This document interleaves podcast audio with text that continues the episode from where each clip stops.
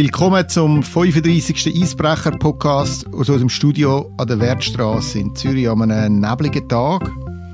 Das ist der Simon Graf und ich freue mich sehr, hat der Thomas Rost den Weg zu uns gefunden. Der erste und bisher einzige Schweizer NHL-Scout, wenn es recht ist. Herzlich willkommen, Thomas. Ich freue mich sehr für die Einladung. Danke vielmals und ich freue mich auf die Sendung.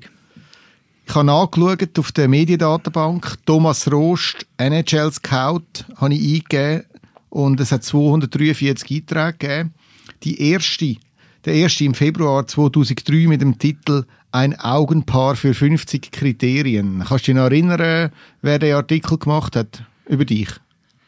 Äh, nein, das weiß ich nicht mehr, aber das könnte irgendwie etwas gewesen sein in der Mikrozeitung, oder ich bin nicht ganz sicher.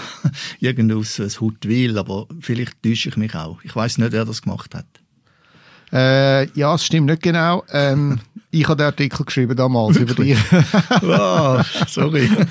Im Tagesanzeiger. Mhm. Äh, was äh, zwei Sachen zeigt. Erstens, wir sind beide schon ein Zeitchen dabei und zweitens, wir sind nicht mehr so jung. Genau, ja. Ja, damals war das Thema auch, gewesen, äh, wieso hat sich noch kein Schweizer Feldspieler in der NHL etabliert. Jetzt momentan spielen zehn regelmäßig und äh, kürzlich haben wir gerade das erlebt.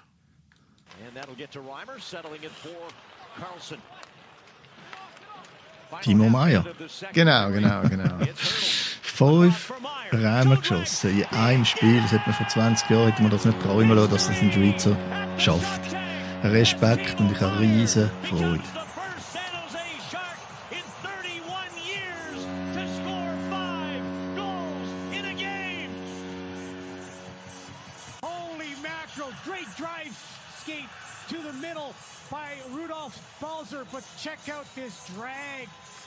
Ja, das, äh, da hören wir doch gerne zu, wenn wir es jetzt nicht sehen. Aber äh, ich habe kürzlich mit dem Timo geredet, am letzten Freitag habe ich ein Interview gehabt und dann habe ich gesagt, ich bin bei der ersten Sharks-Saison bin ich äh, in San Francisco gewesen.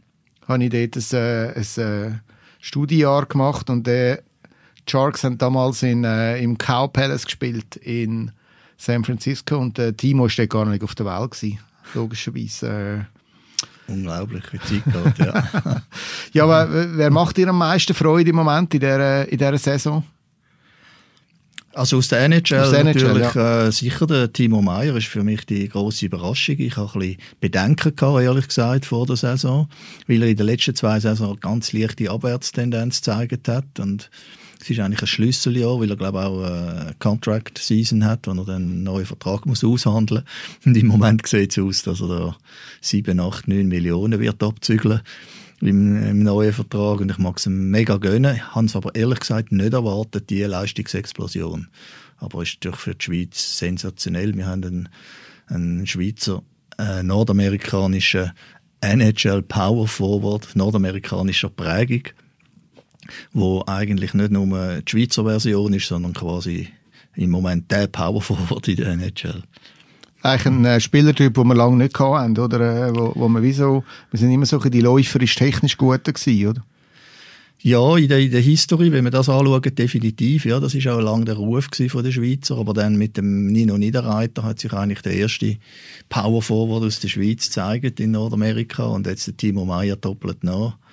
Und es äh, ist jammer schade, dass wir die nicht an der Olympiade können, äh, auflaufen sehen weil er hätte riesige Freude gehabt mit dem Timo, mit dem Nino Niederreiter, mit dem, mit dem Nico Hischier, mit dem Fiala, mit dem Josi hinein, hätten wir ein, zwei Linien gehabt, die auf allerhöchstem Niveau hätten können mitheben Absolut. Die anderen hätten aber auch noch ein paar gehabt, dann, äh, oder? Vermutlich äh, die anderen Mannschaften. Ja, ja natürlich. Aber eben, ich glaube auch, also wenn ich jetzt die, die Top sechs, sieben von der Top-Nationen, von den Russen, von den Schweden, von den Kanadiern anschaue, und unsere Top 6, 7 Spieler, hätte ich das Gefühl gehabt, wir hätten uns nicht müssen verstecken müssen. Mhm. Wären vielleicht leicht unterlegen gewesen, aber das wäre ein super Affische gewesen. Ich hätte das sehr, sehr gern gesehen. Wer dabei ist, ist der Gregory Hoffmann. Allerdings äh, aus NHL-Sicht eine kleine Enttäuschung. Äh, er ist äh, frühzeitig zurückgekommen und äh, sogar sein Freund Elvis Merzlikins hat dann äh, kritisiert gegenüber dem Athletic, der Online-Plattform, er hat nämlich gesagt, ich habe noch nie jemanden gesehen, der so schnell aufgegeben hat. Was sagst du dazu? Bist du auch enttäuscht vom äh, Gregory Hoffmann? Ja, ich bin sehr enttäuscht. Es ist eine Niederlage auf verschiedenen Ebenen für mich, dass er so schnell zurückgekommen ist. Also sicher eine Niederlage für ihn, weil er ist sicher nicht übergegangen, um so schnell wieder zurückzukommen. Es ist eine Niederlage für den Kickerleinen, den, den GM von den Columbus Blue Jackets, für die Scouts von den Columbus Blue Jackets und auch für die Mannschaft, für Teamkollegen wo er einfach Hals über Kopf mehr oder weniger verloren hat. Und nicht zuletzt ist es auch eine Niederlage für mich selber, weil ich habe eigentlich prophezeit und gehofft, dass er mit 29 so reif ist und so viel Biss jetzt zeigt, dass er auch äh, erste kleine Widrigkeiten probiert zu überwinden und den Biss hat äh, durchzuheben. Und offensichtlich ist das eine Fehleinschätzung gewesen. Ich bin sehr enttäuscht. Hast du das Gefühl, es war etwas Hockeytechnisches oder mehr etwas äh, Persönliches? Also, ist klar, er hat jetzt nicht in den ersten zwei Linien mitgespielt und im Powerplay, aber äh, hat ein bisschen wenig Geduld gehabt, um sich da reinzubeissen. Ja, es war schon äh, vor allem hockeytechnisch oder? Was mir äh, äh, nicht so gefallen hat, sind gewisse Aussagen im Interview. Also hockeytechnisch muss ich darauf zurückkommen. Er hat das Kader haarscharf nur geschafft. Er war im Camp Borderline gewesen. und es war ganz knapp gewesen, dass er äh, die Open Night, Open, Opening Night äh, Roster schafft. Und nachher ist er ausprobiert worden in verschiedenen Konstellationen. Es hat einfach nie so richtig Klick gemacht. Und er ist dann zurückgekommen und hat also quasi gesagt, ja, ich bin so ein bisschen unverstanden worden, ich bin halt ein Spieler, der muss Powerplay und irgendwie haben die mich nicht richtig eingesetzt und nie richtig mit mir geredet. Und da hat mir der Approach hat mir irgendwie nicht so gefallen, weil wenn ich ins Ausland gehe oder wenn Leute ins Ausland gehen, äh, gehen studieren oder als Arbeitnehmer oder eben auch als, als Hockeyspieler oder als Auswanderer, dann darf man nicht die Erwartung haben, dass sie probieren, dich zu verstehen. Du musst probieren, sie zu verstehen und dich denen anpassen. Das hat er offenbar nicht geschafft. Und äh, ich nehme an, jetzt ist vorbei, oder NHL, das Thema ist abgehakt.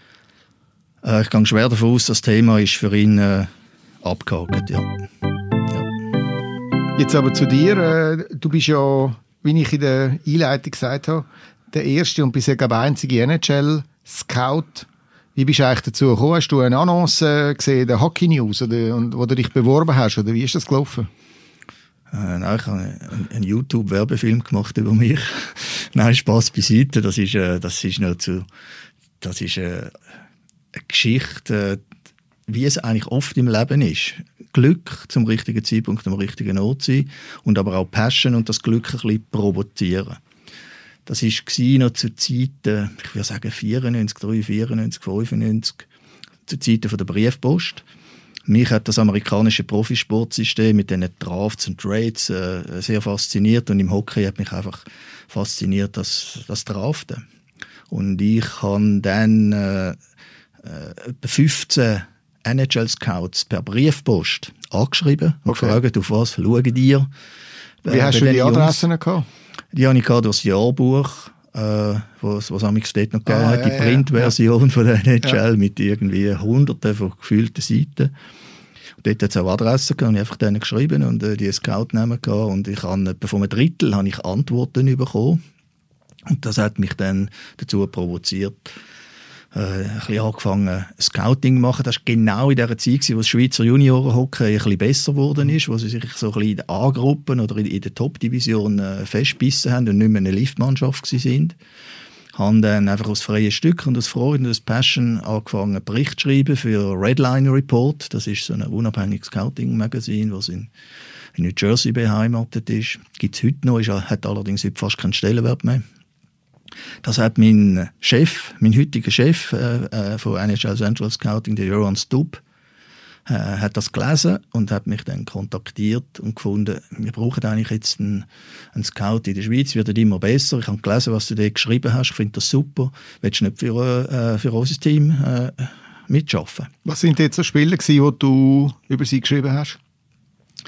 Das ist die ähm, äh, Phase gewesen, Sven Helfenstein, der Helpstone, der eine super Saison hat dort. Ähm, Smirnov mag ich mich erinnern, der dann für Anaheim draftet wurde, ist für, bei den Russen. Der Kari Lechtonen, Goalie von den Finnen. Ah, du hast dann quasi querbeet auch andere beurteilt? Ja, ich habe einfach internationale Juniorenturniere, die in der Schweiz und in Deutschland waren, besucht, einfach aus freien Stücken und habe dann angefangen, äh, über diese Spieler zu schreiben. Und äh, das hat eben zum richtigen Zeitpunkt am richtigen Ort und Passion, das, das Glück ein bisschen zu provozieren und das hat zu, zu dem Job geführt, den ich heute habe. Und da vielleicht äh, äh, ich finde es eine tolle, ganz tolle Anekdote am Rand. Ich arbeite jetzt seit über 20 Jahren für Central Scouting, für den Jörn Stub, der übrigens knapp 90 ist. Mhm, mh. Und ich kann auch, also eben, ich, ich habe nicht gewusst, dass er immer noch tätig ist, um ehrlich zu sein. ist eine unglaubliche Persönlichkeit. Sein Sohn ist übrigens mal äh, Premierminister in Finnland. Okay. Und ich habe mit ihm noch nie in den äh, über 20 Jahren nur ein einziges Dokument unterschrieben. Wir machen immer alles per Handschlag. Und das ist so ein riesen Gentleman, das funktioniert immer alles, so ein riesen Vertrauensverhältnis und ist natürlich mega effizient, ohne, ohne, ohne schriftlichen Vertrag. Und einfach auf gegenseitiges Vertrauen. Großartige Persönlichkeit, die mich sehr beeindruckt hat in meinem Leben oder immer noch beeindrucken tut. CSB ist ja, also Central Scouting Bureau, das ist eigentlich wie ein Service für die, für die NHL-Teams oder Clubs, oder, wo ihr dann quasi die Spieler einschätzen und dann Listen rauslassen, wer, wen er wie, wen er wie hoch äh, sehen. Ja, es ist ein bisschen mehr als das. Also wir sind äh, quasi Dienstleistungsabteilung äh, von der NHL für alle NHL-Teams. Jedes NHL-Team zahlt auch einen Obolus an uns damit wir können äh, existieren Die Scouts können äh, bezahlt werden, der ihre Spesen. Wir tun tatsächlich Listen machen mit, äh, mit Einschätzungen von Rankings, so wie wir das würden sehen, wenn wir ein NHL-Team wären. Äh, wir tun aber auch weitere Dienstleistungen erbringen. Also wir machen äh, nicht nur Listen, sondern wir äh, machen einen Bericht auf, äh, auf, der, auf, der, Software von der NHL Central Scouting Software von jedem Spieler, bei jedem Spiel, das wir gesehen haben, gibt es einen qualitativen Bericht. Wir tun auch mit äh, einem Zahlensystem jedes einzelne Kriterium äh, einschätzen und bewerten am Ende der Saison. Ein dynamischer Prozess, der sich verändert zum Teil über Laufe der Saison, wenn sich einer verbessert oder verschlechtert. Und wir sind auch organisatorisch tätig. Also wir organisieren zum Beispiel den Combine, der NHL Combine wird von Central Scouting mhm. Wo die Spieler äh, organisiert. Äh, aufgeboten werden und sich dann äh, in Interviews genau. stellen von den Das sind Teams, etwa so die 50 bis 100 wahrscheinlichsten Draft-Picks werden eingeladen nach Buffalo und dort äh, medizinische Checks äh, unterworfen, Interviews machen und auch physische äh, Übungen, wo man dann misst, wie viel Schnellkraft einer hat, wie viel Ausdauer und so weiter in verschiedenen äh, Kriterien. Und wir tun auch zum Teil Hotels organisieren, bei Turnieren. Wir tun immer äh, berichten auch, wenn ein Spieler verletzt ist, wie lang und was. Und äh, ja, probieren einfach so viel wie möglich Dienstleistungen für die NHL-Teams äh, zu bringen. Und letztlich dienen wir als Zweitmeinung, oder? Wie wenn du irgendein äh, Unfall hast, der Arzt sagt, ja, muss man operieren, gehst manchmal noch zum, zum zweiten Arzt, eine Zweitmeinung einzuholen, ob der sagt, vielleicht konservativ behandeln. Unsere Liste werden, wird oft von einzelnen Teams so verwendet, also quasi, hey, bei Central Scouting ist der, der Müller an, an 15. Stelle, in unserem internen Ranking an 120. Stelle.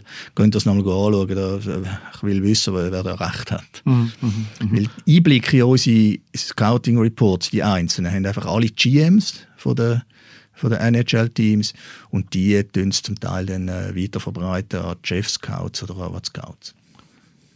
Tust du also jetzt aktuell, also du schaust einfach die Schweizer Spieler an oder die Schweizer und die Deutschen oder wie, wie ist das? Ja, also grundsätzlich bin ich für Schweiz und Deutschland äh, zuständig.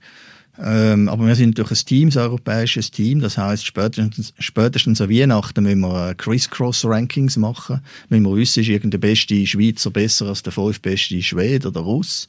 Und das heißt, dass ich natürlich äh, so viele wie möglich internationale Spiele schaue und äh, mir selber auch eine Meinung bilden über, über die Russen, über die Schweden, über die Finnen, über die Tschechen, über die Slowaken, damit ich äh, dann auch irgendwo kann einschätzen kann, wo ich die Deutschen und die, äh, und, und die Schweizer soll, äh, im Ranking einordnen bist du ein bisschen im Fürsprechen für die Schweizer? Also hast du am Anfang vielleicht müssen sagen, hey, die Schweizer sind gar nicht so schlecht. Äh, nehmt den an 10 Ränge bitte. Fürsprecher wäre eigentlich nicht gut, wenn ich das wäre, weil dann wäre ich nicht neutral, das wäre nicht sachlich. Oder? Also ich bin nicht irgendein Lobbyist für die Schweizer. Aber es gibt natürlich schon Situationen, wo ich äh, vehement Stimme erhoben habe äh, für, für die Schweiz. Also ein Beispiel ist der J.J. Moser, den ich seit Jahren empfohlen habe zum Draften. Der ist nie draftet worden. Und jetzt, so wie es aussieht, äh, gibt mir das recht. Also das ist eine ziemlich äh, Erfolgsgeschichte. Es gibt aber auch natürlich gegenteilige gegenteilige Sachen. Aber dass ich jetzt irgendwie Schweizer, nur weil ich selber Schweizer bin, probiere besser darzustellen, als das sind, gegenüber meiner persönlichen Meinung, das wäre unprofessionell. Der Janis Moser ist was eins, zweimal übergangen worden und jetzt ist er ja Jetzt ist er in der NHL, oder? Also ist zweimal übergangen worden ja. und jetzt im, als Zweitrunden-Pick gegangen. Mhm.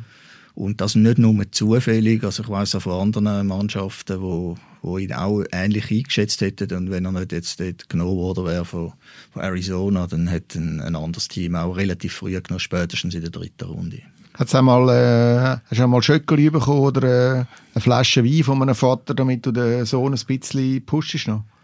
Nein, das habe ich noch nie bekommen, aber es gibt tatsächlich, in der Tendenz ist es schon ein bisschen so, dass ich zum Teil äh, kontaktiert werde von Vätern oder von Agenten auch, wo dann so lange ihren Schützling, sei es eben der, der, der, Sohn oder halt einfach der, der Klient, im Draftjahr ist, äh, die Tonalität der Mails sehr viel netter ist als nachher, weil äh, oft dann nach dem Draftjahr äh, bricht der Kontakt völlig ab.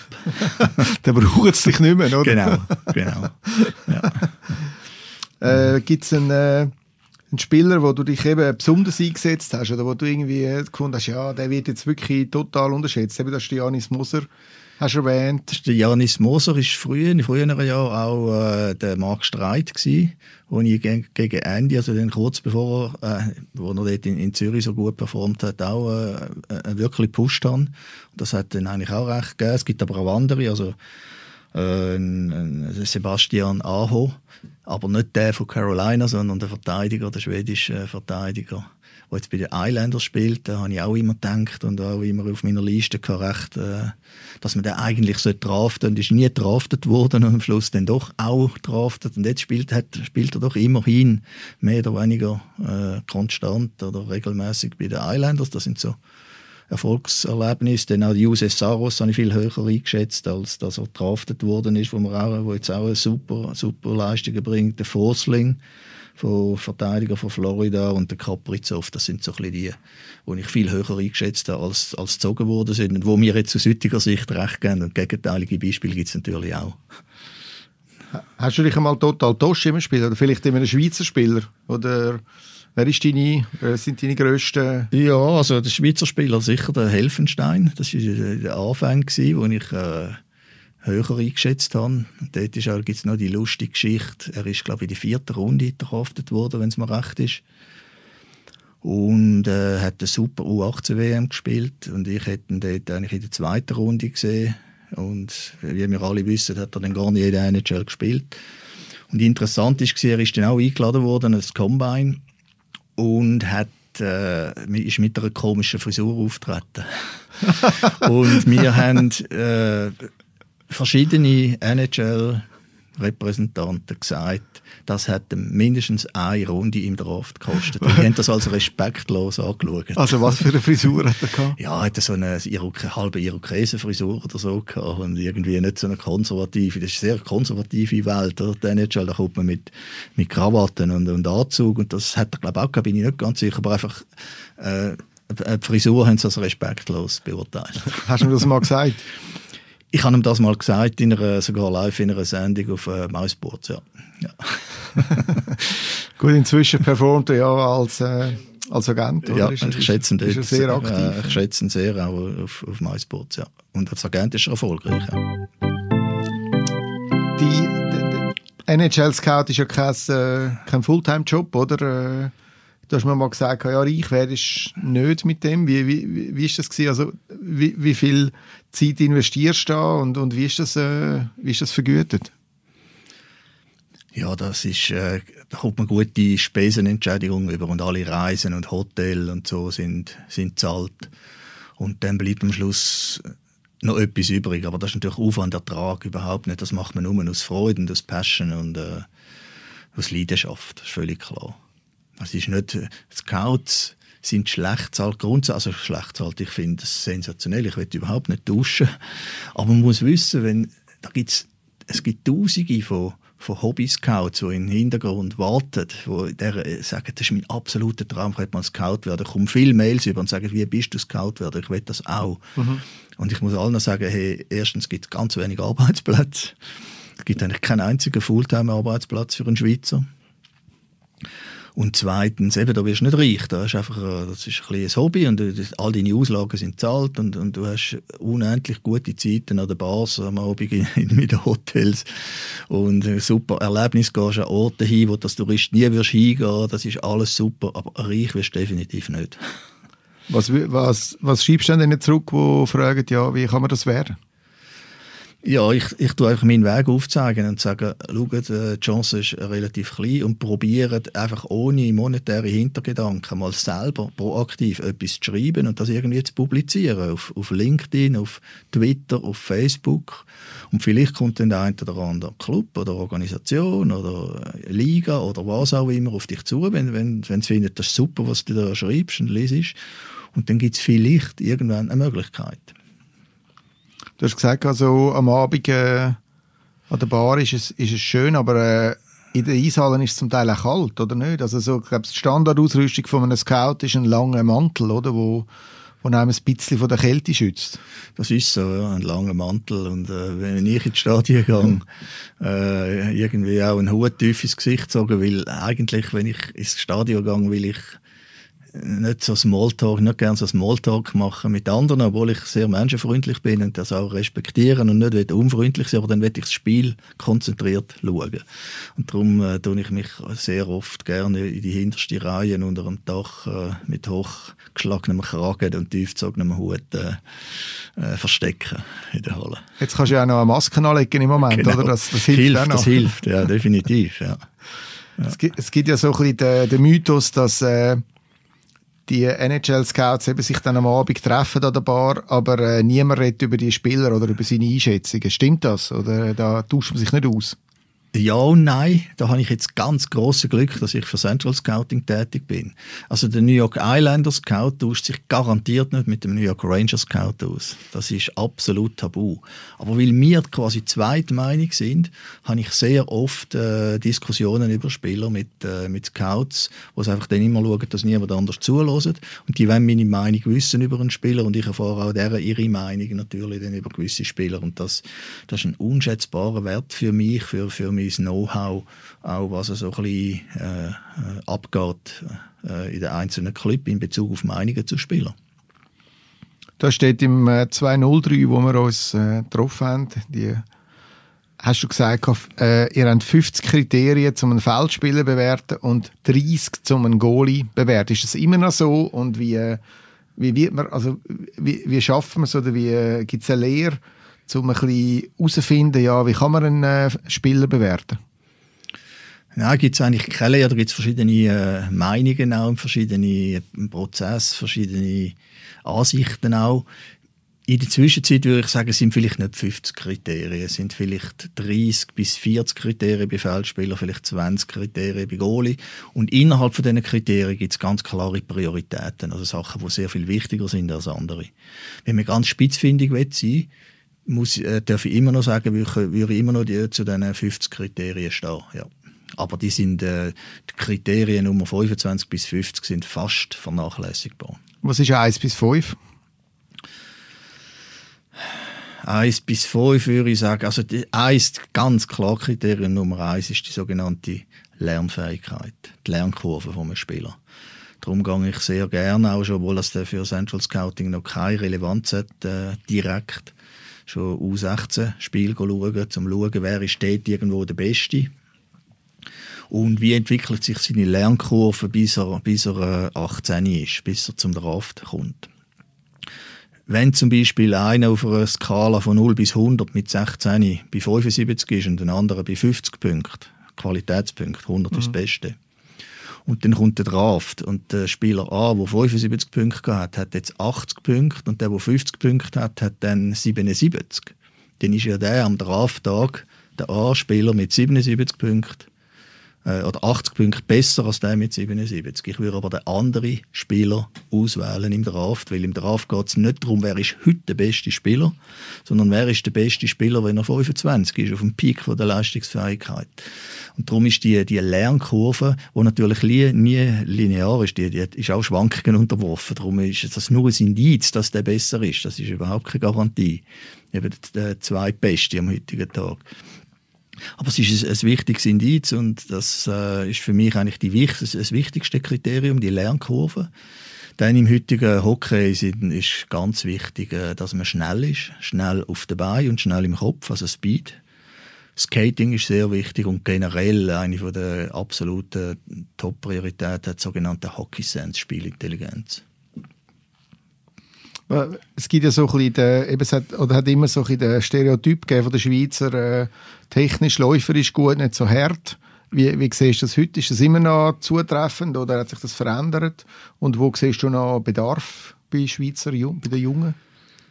Ähm, läuferisch, ich habe immer ein bisschen gegen, den, gegen das Vorurteil angekämpft, weil ich habe eigentlich, seit ich Scout bin, nie gefunden, dass die Schweizer vor allem technisch gut sind, jetzt im Vergleich zu der Weltklasse. Ich habe immer gefunden, sie haben dort Defizit. Läufer ist zum Teil, muss ich sagen, also in Bezug auf Mobilität, Quickness, schnelle Füße, elegante Kurven machen, ja, haben die Schweizer oft, äh, auch Speed zum Teil oft gut abgeschnitten oder auch im Weltklassevergleich in Bezug auf die Stabilität, in Bezug auf äh, nicht aus dem Gleichgewicht geraten, wenn man, wenn man gecheckt wird, mhm. wenn man das noch beim Läuferischen dazu nimmt. Und das muss man dazu nehmen. Dort haben wir, äh, haben wir auch nie, sind wir nie Weltklasse gewesen und auch, auch heute in dem Sinne nicht. Und ich sehe es auch heute noch so, dass wir zum Teil äh, körperlich äh, ein bisschen im Rückstand sind. Das ist so. Das ist noch interessant. Da können wir, vielleicht kann ich da noch darauf zurückkommen. Aber wir haben jetzt im Vergleich zu den, zu den besten, zu den weltbesten Junioren, sind unsere Junioren einfach auch, stocktechnisch in Bezug auf Packmanagement, Schusstechnik, Passgenauigkeit, äh, haben einen Rückstand.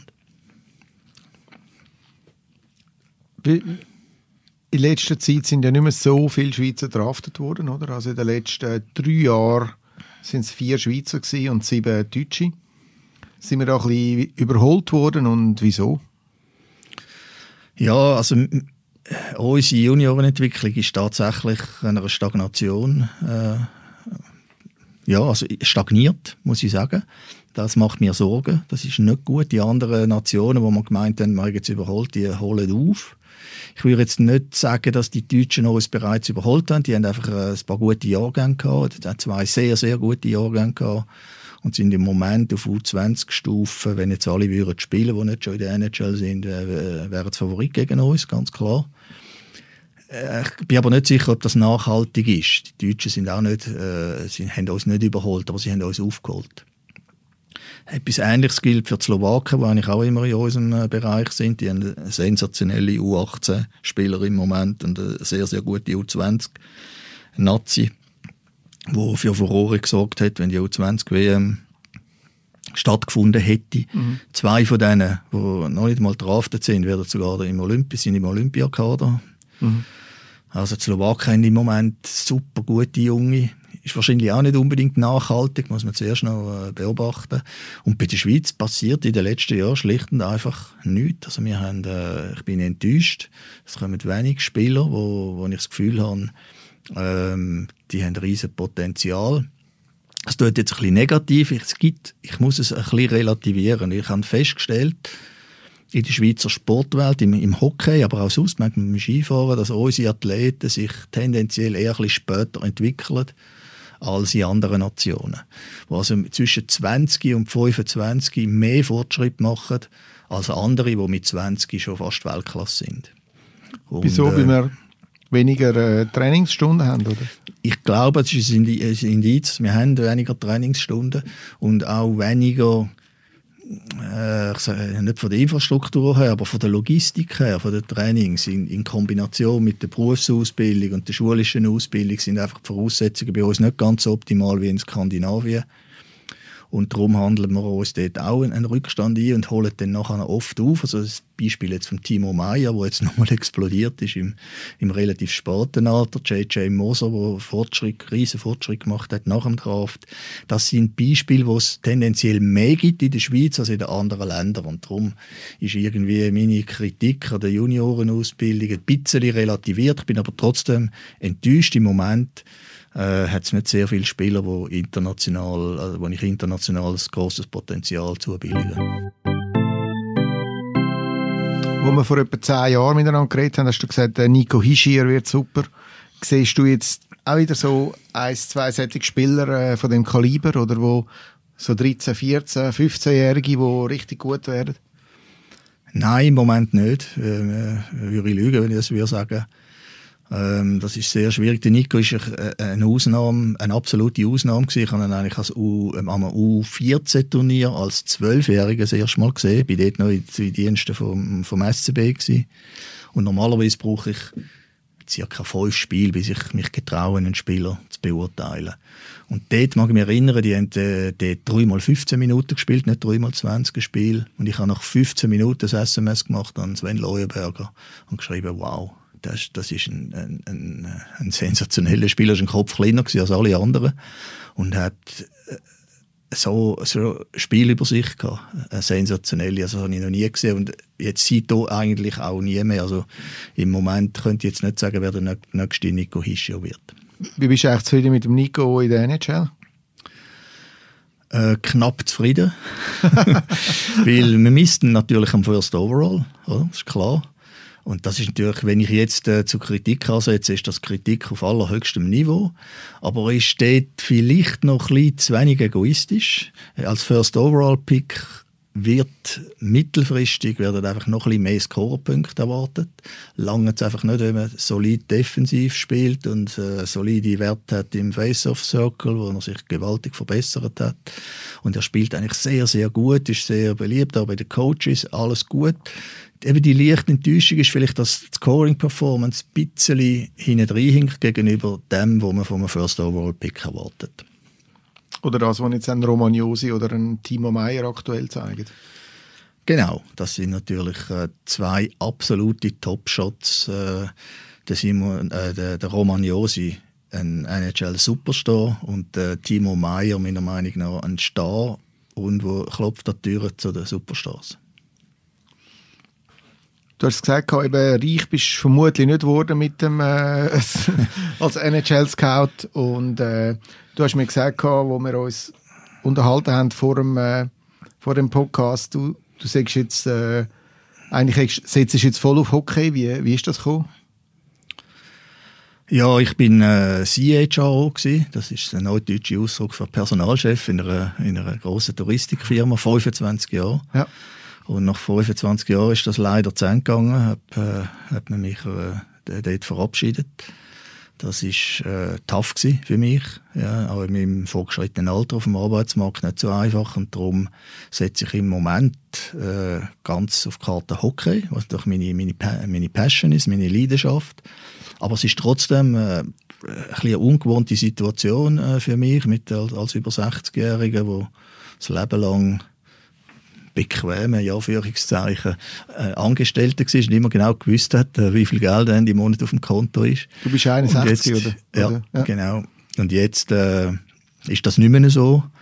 Und was einfach Freude macht, ist ein bisschen, hat ein bisschen mehr Zeitautonomie und alles, was ich jetzt schaffe, das macht natürlich riesen riesen Spaß, aber ich, ich hoffe, dass das Business, das zarte Pflänzli, wo am wachsen ist und erfreulich am wachsen ist, dass das äh, in einen botanischen Garten äh, wächst, wo, wo ich dann wirklich gut davon kann leben kann. Und äh, wir werden sehen, was die Zukunft bringt. Ja. Du hast, äh, also Rose, Rose Consulting heisst deine Firma. Ja. Und äh, ich habe deine Webseite ein bisschen angeschaut. Du tust dich eigentlich als äh, Berater allen möglichen Stakeholder zur Verfügung stellen, oder? Also das kann sein Eltern von einem Kind, das kann sein Spieler, das kann sein Coaches, das kann sein äh, Sportchefs, Clubs. Ist das, ist das richtig? Und äh, ja, wie, was, was bringst du? Ja, das ist, das ist genau richtig. Also ich, natürlich ist das auch ein bisschen äh, ein Austesten, was der Markt hergibt. Mhm. Äh, weil, das, weil meine Firma ist ja jung, da muss ich ein bisschen schauen, in, welche Richtung äh, am ehesten äh, Kunden können gefunden werden Im Moment kann ich, die, kann ich das noch nicht so abschätzen, weil ich tatsächlich von all denen, die du jetzt aufgezählt hast, Kunden habe, sind einfach noch wenig. Und äh, was ich denen bringe, ist natürlich, ich, ich kann es, es kommt ein bisschen darauf an, was, was die natürlich von mir wollen. Aber ich habe natürlich die Kombination von äh, 25 Jahren Personalchef plus NHL Scout. Also wenn jetzt irgendjemand Karriere will machen im Sport, dann kann ich natürlich Inputs geben in Bezug auf Fortschritte in der, in der, in der Sportkarriere, plus auch in Bezug auf die Karriere danach. Und ähm, das ist eigentlich auch das, äh, der Mehrwert, den ich anbieten kann, vielleicht gegenüber anderen Scouts, weil ich natürlich äh, Erfahrungen habe im, im Erstellen von Persönlichkeitsprofilen. Und da tue ich zum Teil die gleichen Instrumente einsetzen bei den Hockeyspielern, wie, wenn, wie wo ich Personalchef war und, und Interviews geführt habe und Empfehlungen abgegeben habe, äh, zum, äh, zum Leute einstellen in ein Team, die in ein Team passen. Oder? Und, und von dort her gesehen, der andere Mehrwert vielleicht für Teams, für, für die Mannschaften, wo ich als Consultant äh, auftrete, ist natürlich voran gesagt, dass wir ein, ein System haben, wo alle Spieler ständig äh, beurteilt werden und Berichte darüber geschrieben werden. Von diesen Spielern in diesem System sind natürlich 95 Prozent von diesen Spielern spielen nie in der NHL. Und die besten 5% von diesen 95% sind potenzielle Imports für die Schweiz. Und mhm. da kann ich natürlich auch einen, einen, gewissen Mehrwert bieten, weil ich da einfach äh, Zugriff habe zu Informationen, nicht nur zu Spielern, wo ich selber einen Bericht darüber geschrieben habe, sondern auch von meinen Kollegen in Nordamerika, aus Slowakei, Russland etc. Und das ist äh, sicher äh, äh ja, ein Mehrwert äh, für Clubs. Also im Moment hast du Spieler, du hast auch äh, Clubs, äh, wo du bist ja auch Berater beim äh, ERC Biel, aber das ist schon vorher gewesen, Genau, ja.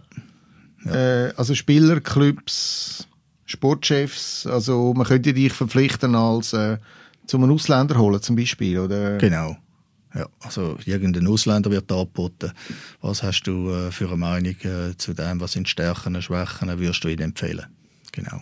Beim, der Olofsson hast du in dem Fall empfohlen, aber da, das hat nicht so viel Fantasie gebraucht, oder? Im Jahr. Nein, Für da, da, da habe ich äh, die Finger gar nicht im Spiel gehabt. Eigentlich die Spieler in der Schweiz, also wo Biel, wenn, wenn Biel einen Spieler verpflichtet wie ein Damien Brunner oder ein, ein Gunti oder ein Olofsson, den man schon kennt in der Schweiz, also das macht der Stony ganz allein, da braucht er mich nicht dazu.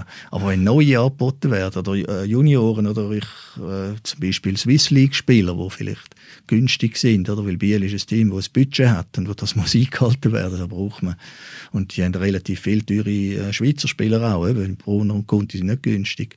Also muss man auf den Ausländerpositionen vielleicht ein bisschen günstiger äh, agieren als, als Gegnerschaft und vielleicht bei den Ergänzungsspielern. Und dort, äh, dort bin ich gefragt. Ich habe gesehen, du hast einen Stundenansatz von 250 Franken, Tagesansatz 1600 Franken. Das sind auch stolze Preise, oder? Äh, das sind äh, Marktpreise von Consultants in der Privatwirtschaft. Das ist sicher so. Und ähm, wenn man Spezialist ist für etwas, dann äh, ist das so.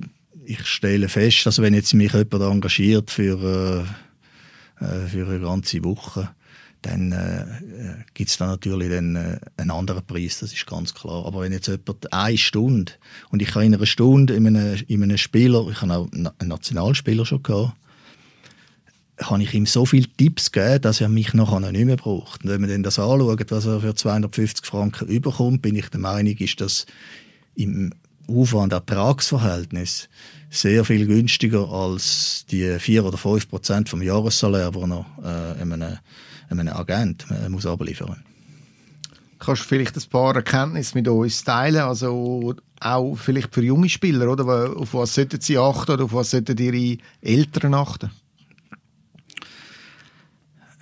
Ja, also wenn sie eine Karriere machen, ist es einfach so, dass man tendenziell mehr muss machen als andere. Und es geht eine Tendenz, die ist ein bisschen eine unsympathische Tendenz, weil das viel Geld kostet, leider. Geht aber in Richtung, dass man neben dem, auch wenn man jetzt beim EVZ mit perfekter Infrastruktur äh, kann spielen, als Beispiel, dass man eben nochmal eine Schippe muss drauflegen, wenn man will in die NHL oder Weltklasse werden. Das heißt Privatlessons im Skating-Bereich, Skills-Coach vielleicht engagieren, um seine Schusstechnik zu verbessern oder sein Stickhandling. Äh, betreffend Ernährung, vielleicht ein Mental Coach, vielleicht eben auch ein Karrierecoach wie ich, der darüber hinausgeht, was soll ich machen während der Karriere, damit ich nachher noch mit abgesagten Hosen da stehe. Das sind ein bisschen Tendenzen, die auch aus der NHL kommen. Also ich weiß von den, von den besten, allerbesten NHL-Spielern, die mit privaten Skills-Coach äh, ständig zusammenarbeiten weil im Team, die, die Teamcoaches, die Headcoaches und Assistenzcoaches, die haben schlicht nicht einfach Zeit, sich um jeden Einzelnen zu kümmern. Leider ist das so, dass das sehr viel Geld kostet und das ist ein bisschen unfair für die Jungs und Mädels auch, die aus nicht so gut begüterten Familien kommen. Also das Hockey schon fast ein elitärer Sport wird in dem Fall? Äh, es geht ein bisschen in die Richtung. Also wenn man will an die Weltspitze kommen, dann ist es sehr, sehr schwierig, äh, wenn man Eltern hat, die jeden Franken umdrehen müssen. Ja. welche Fehler machen Clubs immer wieder? Oder wo siehst du da? Ja, äh, was ich oft feststelle, aber auch in der NHL und in der Schweiz, was Fehler gemacht werden, ist oft meiner Meinung nach, dass Spieler zu stark für das gezahlt werden, was sie in der Vergangenheit erreicht haben und nicht das für das, was sie in der Zukunft mutmaßlich werden leisten.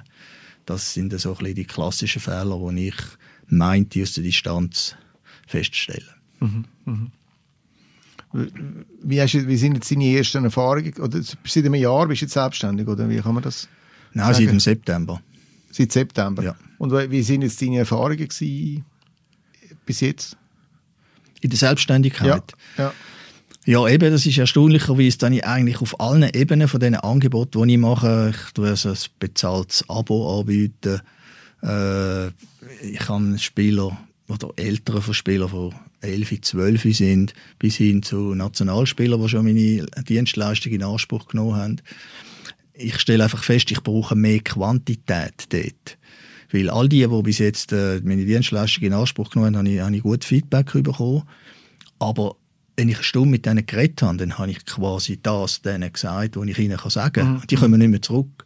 Und das ist der Nachteil gegenüber, äh, ähm, äh, wenn du Agent bist, oder, wo du dann einfach äh, äh gewisse Prozentsatz vom Jahressalär bekommst. Und ich finde das eben nicht so fair jetzt für einen, für einen Spieler. Aber für mich jetzt natürlich, aus, aus wirtschaftlicher Sicht, muss ich sagen, äh, ist wahrscheinlich mein Businessmodell nicht so erfolgsträchtig wie das von, der, von, der, von den Agenten, aber es, es, es entwickelt sich. Ich kann, äh, ja, eben, es ist ein dünnes Pflänzchen, das am Wachsen ist und wenn ich jetzt schon pensioniert wäre und schon von Pensionskasse rüberkomme und AV rüberkomme, dann wäre mein Leben sensationell, weil ich bin etwa so 50 Prozent ausgelastet. Im Moment? Ja. Ja, du hast ja als äh, Hockey-Kenner hast du sehr viel äh, Kenntnis auch, äh, nimm ja von den Mannschaften und verfolgst die Meisterschaft sehr eng. Darum möchte ich von dir jetzt noch zum Schluss wissen, wer wird Meister? In der Schweiz? Ja. Zug. Zug? Ja. Wieder? Ja. Und wieso? Sie sind sehr gut gecoacht. Sie haben eine sehr gute Mannschaft, breit, tiefe Mannschaft, jetzt mit dem Gregory Hofmann, den ich eingangs kritisiert habe, der aber natürlich für unsere Liga ein Topshot ist. Hat sie nochmal eine riesige Verstärkung bekommen. Ich tue es leicht favorisieren gegenüber äh, Zürich. Zug Zürich im Final, in dem Fall? Ja, wenn es die Konstellation dann gibt, ja. ja. Thomas, herzlichen Dank, äh, dass du vorbeigekommen bist. Es war sehr spannend. Gewesen ausführlich mit, mich mit dir zu unterhalten und ein bisschen Einblick in die Scouting-Welt überzukommen. Ich wünsche dir viel Erfolg auf deinem Weg und äh, unseren Zuhörern wünsche ich Ihnen noch einen schönen Tag. Ich hoffe, es hat euch gefallen und falls es euch gefallen hat, dürft ihr gerne auch unseren Podcast abonnieren. Ich kann garantieren, Wir haben noch ganz viele spannende äh, Gäste in der Pipeline. Äh, wir haben schon ein paar Sachen abgemacht, mehr will ich noch nicht verraten.